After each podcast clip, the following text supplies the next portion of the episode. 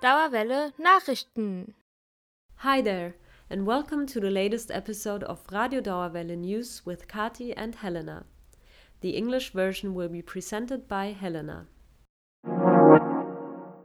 Hanau. On February 19th, 10 people were killed in a racist attack in Hanau. The alleged offender killed himself right afterwards. The next day, a picket was held at the Paulskirche in Frankfurt to remember the victims of this attack. Our reporter Helene from Radio Dauerwelle was on the scene. One day after the attack in Hanau, around 3,500 people gathered in front of the memorial of the German Revolution. It was a picket for the people who were killed the night before the alleged racist attack in Hanau. At the beginning of this event, a drunk man is taken away by the police. He did the Hitler salute. Some people brought candles or held signs that said never again, and this is how AfD propaganda ends. Philipp Jacks from the Deutsche Gewerkschaftsbund opens the ceremony with a minute of silence. Afterwards, he said, Rassismus, aber auch Racism, but also chauvinism, that is the belief in the superiority of one's own group or social problems, not individual cases. The current social climate promotes racism. Right wing hate often correlates with conspiracy theories. Those responsible in politics and economics, but also we, each and every one of us, must finally give top priority to combating anti democratic and dehumanizing views. Mayor Peter Feldmann talks about how important events like this are to make some room for the grief and the anger of the victims' families, and he stresses how much Frankfurt is affected by this tragedy. We will not be intimidated by anything or anyone, dear friends, not one foot wide for the Nazis and their spiritual pioneers.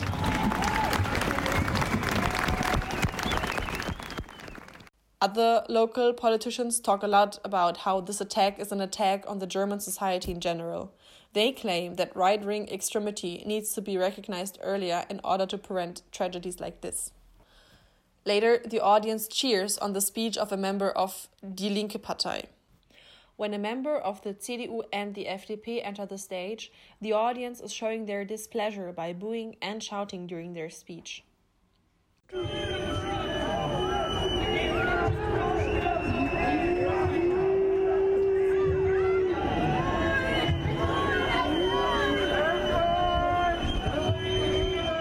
It is obvious that they are still disappointed by the recent election results in Thüringen. Lastly, a member of the party Die Partei speaks about the attack and how extremist parties form the basis for racism. Also, it is impossible now to reduce what happened in Hanau to an individual incident. Philipp Jacks concludes the speeches of the politicians. We had massive attacks last weekend, verbal attacks, coming from people who say things in public with their real names, which they would not have dared to do a few years ago. We all have to work to ensure that they no longer dare to do that, that they understand that it is against humanity, that it is against democracy, that it is against civil rights. Generally speaking, only a few people who were actually affected by the attack of Hanau got a chance to speak. It seems that the real message, to remember the victims, got lost in between the silent protest and the advertisement of the political parties. This report was created by Helene from Radio Dauerwelle. Events on Monday, March 2nd at 6:30 p.m., the first meeting of the new Studierendenparlament shall take place at the Studierendenhaus on campus Bockenheim. Interested parties are very welcome. Next week, on Thursday, March 5th, there will be the Lange Nacht der aufgeschobenen Hausarbeiten, Long Night of Postponed Term Papers in the IG Farbenhaus at Western Campus.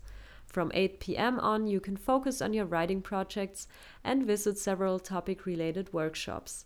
There will be some tutors to offer feedback, and snacks will also be provided. You can sign up until March 4th at 6 pm.